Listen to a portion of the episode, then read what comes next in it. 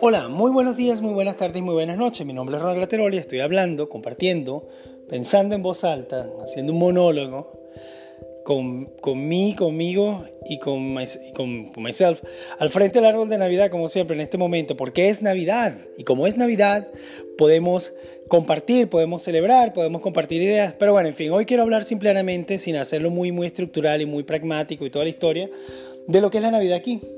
Primero que nada, me gustaría decir que las opiniones, y este es un disclaimer que voy a hacer al principio, las opiniones que yo emito en este, en este, en este podcast son total y absolutamente personales. No me gusta generalizar ni para los demás ni para mí. Me imagino que, y pienso y siento que hay que tener la libertad de poder expresarse y poder crear. Y yo pienso que las, etiquetas son para las cajas, entonces por eso me gusta de repente decir nosotros los venezolanos o aquí en Dinamarca, pero me gustaría hablar de unos rasgos muy generales, de algunas cuestiones que me parece que son conductas o son situaciones que se repiten y crean una especie de patrón y por lo tanto uno hace una asunción de que bueno, sí, ok, eh, la Navidad es así, es decir, es una analogía que estoy haciendo, es una, una interpretación, por hacerlo así, es una, un, una construcción que hago yo por lo que veo en la sociedad aquí y allá y bla, bla, bla, bla, bla. bla. En fin, sin, sin, sin ánimo de entrar muy, muy en teorías, en cuestiones de esta, me gustaría comenzar primero. La Navidad en Venezuela se celebra el 24 de diciembre. La Navidad aquí en Dinamarca se celebra el 24 de diciembre, pero igual que en Venezuela, se pasa hasta el 25 de diciembre y se considera que el 25 de diciembre es como una especie de, que realmente es el día del nacimiento, o, eso es lo que se celebra, es el cumpleaños de, del nacimiento de Jesucristo, ya estoy hablando de religión, y no estoy hablando de religión porque no voy a hablar ni de religión, ni de política, ni de deporte, pues si quieres conservar tus amigos, no hables de esas tres cosas, pero puedo tocarlos de una manera muy, muy suave, entrar y salir, entrar y salir, y bueno, ver. Eh, lo que me quería referir era de que simplemente se celebra el, simplemente el cumpleaños del nacimiento de Jesucristo. Y es una fiesta que se celebra todos los años y toda la historia, eso lo sabe todo el mundo. Pero ahora bien, la manera como se celebra depende también del sitio, de la gente, de, de, de, las costumbres o tradiciones que la gente generalmente adopta. Una de las cosas que quiero decir, por ejemplo, es que, por ejemplo, aquí eh, voy a comenzar con Dinamarca. Primero, primero las damas. Me imagino que Dinamarca, como Venezuela, para mí es una mujer. Por eso primero las damas Dinamarca, que es mi país adoptivo ahorita, y bueno, y después las comparo con Venezuela y juego así un ping-pong emocional o un ping-pong imaginario diciendo, bueno, ¿cómo es la cosa aquí? ¿Cómo es la cosa allá? Ok, comienzo. Eh, primero, aquí en Dinamarca, el plato navideño, vamos a hablar de comida, el plato navideño son papas marrones dulces lo cual fue una cosa súper marciana cuando las probé. Son muy ricas, por cierto. De hecho, la parte marrón es porque agarran azúcar y las, um, las ponen como una especie de almíbar. Está bueno, está bueno. Con pato. Ojo, con pato y encima de eso hay otra salsa marrón, aparte que las papas son marrones, tiene otra salsa marrón, la cual le adhieren al pato. ¿Qué otra cuestión puede haber? Hay una cuestión que pues obviamente el alcohol está presente, la gente bebe absolutamente de todo aquí, pero una cuestión que es muy, muy, muy tradicional se llama clog o algo así, que es hecho con frutas y alcohol y que es una, una bebida muy, muy navideña. Se hace con cerezas, es rojo o vino tinto, si lo quieren llamar de, de esa manera. Y se toma en Navidad. Obviamente, pues la gente toma absolutamente de todo, whisky, etcétera, qué sé yo. Ahora bien, en Venezuela tenemos un plato que es el tradicional. De hecho, son tres componentes, hasta donde yo recuerdo, tres, sí, tres componentes que se pudieran decirse que de una manera u otra son autóctonos de Venezuela. Uno de ellos son el pan de jamón. Voy a comenzar para, para nombrar la más importante al final.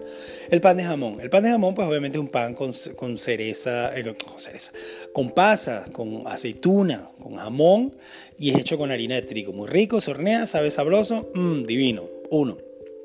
Dos, la ensalada de gallina. Por alguna razón extraña, una ensalada de gallina con, con se le dice petit pois, con, con, con, con granos de estos verdes, ¿cómo se llama? Se me olvidó, en fin. Y tercero, que es el plato característico, autóctono, que define lo que es una Navidad venezolana. Se llama ayacas. Ayacas, para los que no lo saben, si alguien fuera de la diáspora de venezolanos que está escuchando esto y habla en español, es un plato bastante interesante porque tiene muchísima historia que tú dirás, bueno, pero ¿qué, historia puede tener? ¿Cuál es, cuál es la trascendencia cultural o sociocultural que puede tener un plato? Pero sí, resume muchísimo, muchísimos años. De hecho, resume los casi 500, 600 años de colonización española que tuvimos en Venezuela, cuando nosotros en Venezuela, como tal, los aborígenes eran esclavos. La yaca, primero que nada, para, para, para hacerlo un poco gráfico, la yaca es un plato, es como una especie de tamal, como el tamal mexicano, pero está compuesto de cochino, cerdo, como le dicen ustedes, cochino, cerdo, puerco, eh, carne, carne roja, de vaca, de, bovino, pollo se le puede poner también, tiene también eh, algo que se llama alcaparra, que es una especie de, de, no es una aceituna, es algo parecido como una aceituna, no, creo que se dice en inglés capper, no sé cómo se llama de otra manera en español, discúlpeme esa. Se le pone también aceitunas, obviamente, pero la aceituna tiene una característica, que la aceituna no es como la aceituna de aquí de Europa, sino que es una aceituna como verde con algo rojo adentro y es como muy light, ¿no? Tiene un sabor muy fuerte, muy salado. Creo que usted lleva la yaca. Obviamente harina, se hace con harina de maíz, es generalmente amarilla. Y lo más característico es que toda esta mezcla se hace la noche anterior o las noches anteriores, o no, una noche anterior, de manera que se deja que todo este guiso, toda esta mezcla, agarra el sabor del cochino con el de la carne, todo junto, y se hace el otro día. Es decir, se toma, se toma el, la harina, se extiende, pero ¿dónde se extiende? Es aquí donde viene la parte interesante. Con las hojas de bananas, cambures, como decimos en Venezuela, eh, plátanos, se agarran, se limpian, se ponen en, a fuego, no para que se quemen, sino solamente para que se ablanden, y hace una especie de envoltorio, como que si fuera un papel, pero un papel total y absolutamente orgánico, que en mi humilde experiencia no lo he visto en ninguna, este, por lo menos este concepto de la yaca, no lo he visto en ninguna otra gastronomía de otro país, lo cual me, hace sentir muy orgulloso y me, me parece súper marciano. ¿Qué pasa? Cuando un marciano digo, bueno, se mezclan todas estas cosas, se hace una especie de tamal, se tapa con estas hojas de banana, hojas de cambures, hojas de plátano, y posteriormente se amarra con, una, con, una, un, con un hilo blanco que le llamamos, se me olvidó, pero bueno, es un hilo blanco, y se ponen a hervir. Es decir, se ponen a hervir durante cierto tiempo y cuando ya están listas, perdónenme, verdad que no, no sé cuánto es específicamente el tiempo, la abres, te la comes en la misma hoja de banana, de plátano, de... de, que no, corrígeme si me equivoco porque creo que de plátano no es, pero es lo mismo al final de cuentas, sirve igual. Eh, en ausencia de una, pues sirve la otra. Y te la comes, es algo súper divino, en mi, personal, en mi, en mi opinión muy personal pero lo característico de este plato es que nosotros lo comemos y lo disfrutamos y lo hablamos. Por cierto, la gente dice que si eres mala gente nadie te invita a una yaca. Yo tengo cuatro años que no me como una yaca, bueno, eso dice mucho de mí. ¿Qué carajo? Pero bueno, vamos a ver, este año por ahí me tiraron, me, tiraron el, dato de que me iban a guardar dos hallacas, entonces quiere decir que no ha sido tan malo este año. Así que bueno, vamos a ver, vamos a ver, se hace lo que se puede, en fin. Em, bueno, la cuestión de la yaca viene, y aquí es donde viene la relación con la colonización española en Venezuela, los españoles, una vez más, amo España, me parece un país fantástico, maravilloso, pero en aquel entonces, cuando estaban los conquistadores, los españoles, ellos comían en, sus, en sus mesas y lo que les sobraba y caía al piso, los esclavos, tanto negros como indios, lo agarraban y posteriormente lo daban a sus familias y lo cocinaban nuevamente y trataban de hacer lo mejor que podían con la sobra de lo que caía de la mesa de los españoles. Por eso es que la yaca se crea con sobras de lo que los conquistadores españoles en aquel entonces, hace 600 años atrás, 500 y pico de años atrás, comían y sobraba.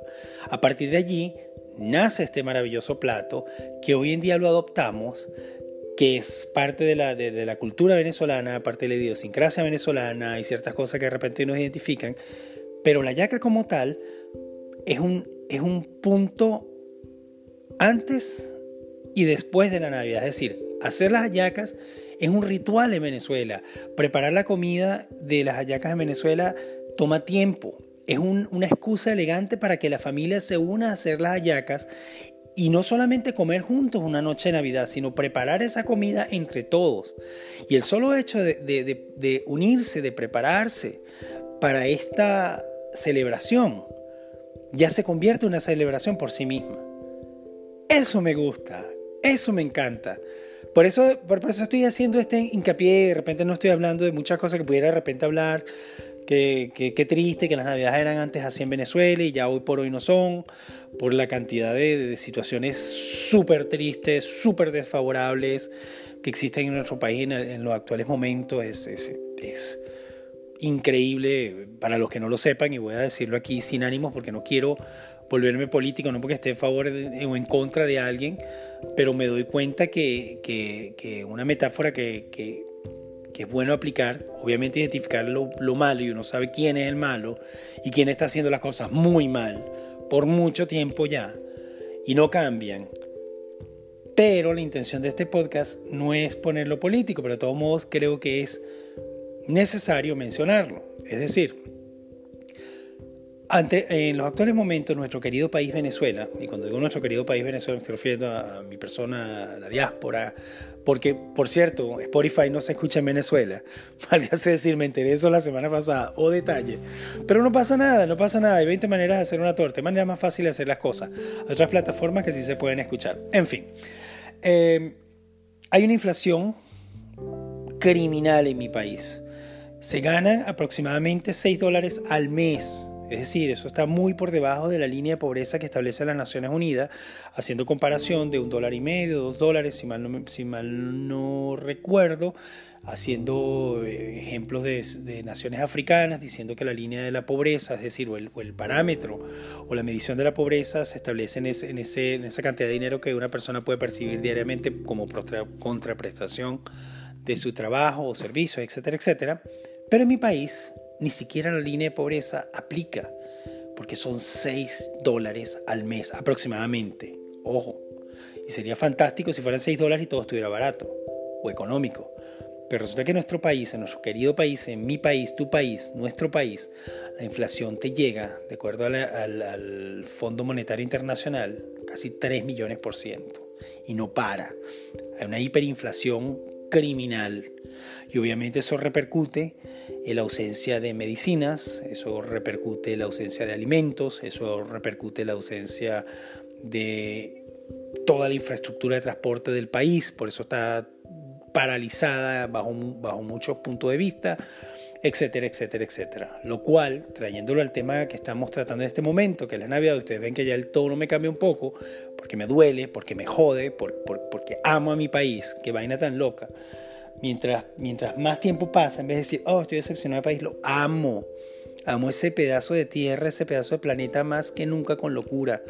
Lo amo, pero lo amo a morir, coño. Amo mi país, lo amo, lo amo. Pero me jode que hay muchas cosas que están haciéndose muy, pero muy mal. Eso mezclado con un cóctel de criminalidad, que aproximadamente son 25 mil personas muertas al año. Es como una guerra no declarada.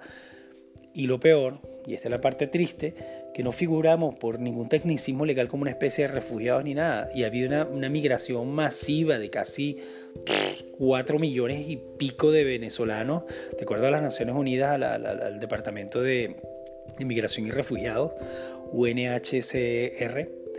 Eh, es una situación compleja.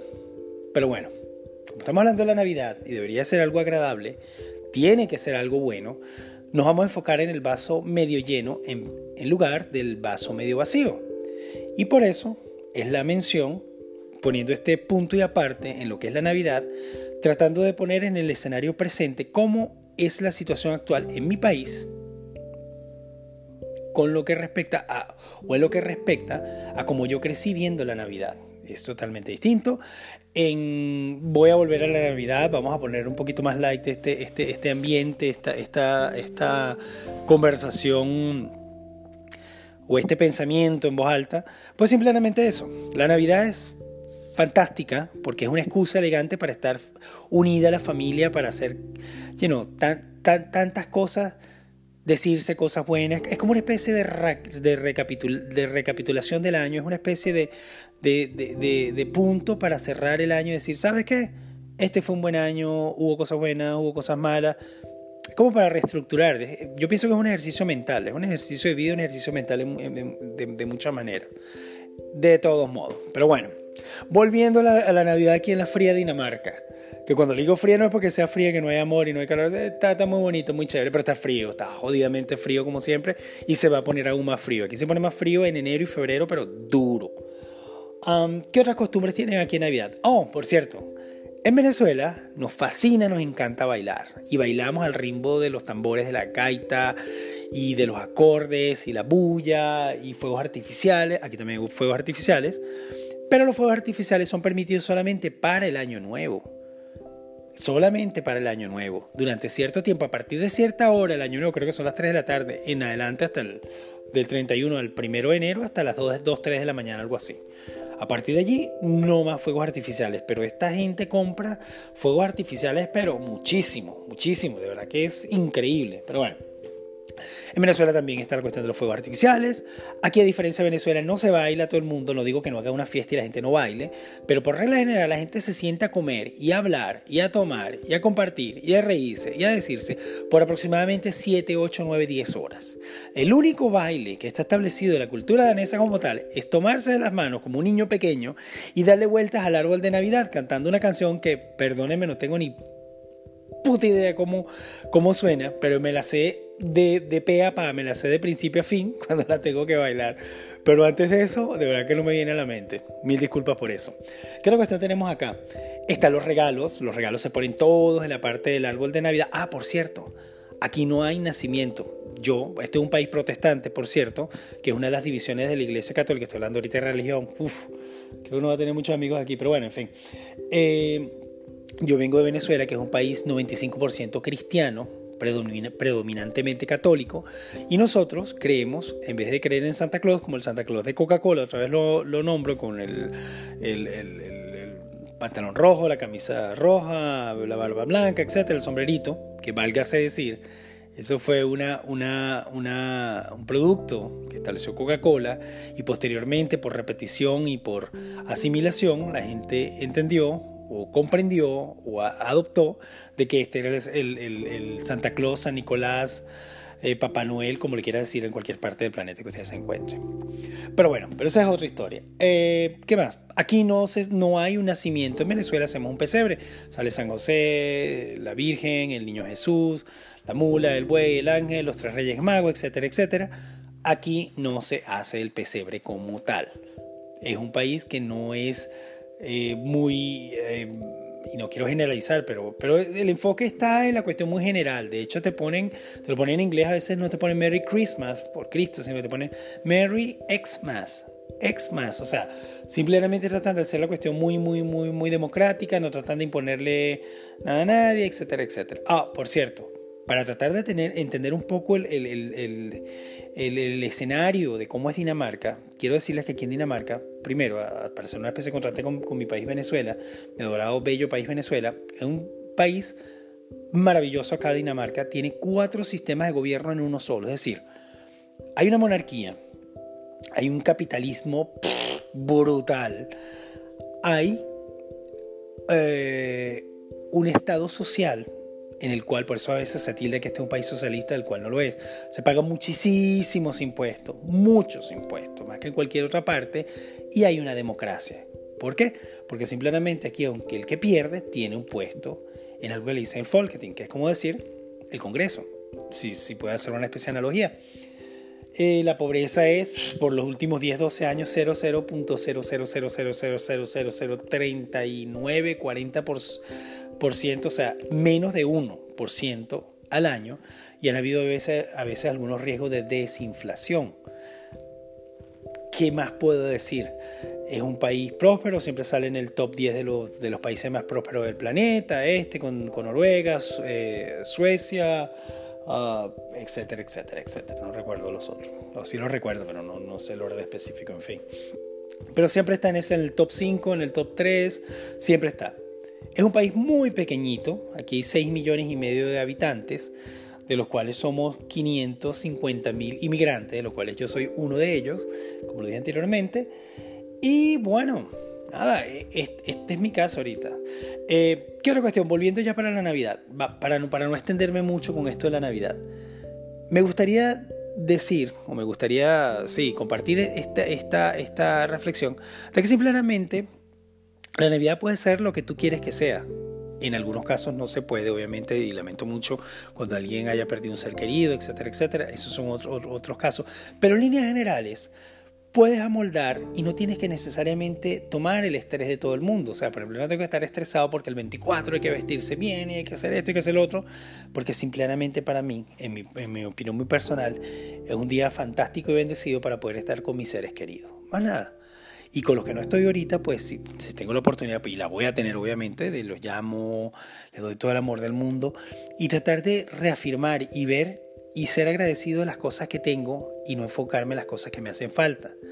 Porque me doy cuenta que, por ejemplo, ahorita que menciono que, por ejemplo, Dinamarca es un país capitalista, la gente que quiero esto, que quiero lo otro, y ojo, no es que soy súper hippie y que no me interesan las cosas materiales, pero me doy cuenta que las cosas más valiosas en el planeta, o mi mundo perfecto, es algo que se llama amor. Y sé que estoy sonando súper requete hippie ahorita, pero es así, porque nada se va a comparar al amor tan grande que yo siento el hijo mío por un nuevo Apple Watch, por decir algo. O sea, cojones, ganó mi hijo.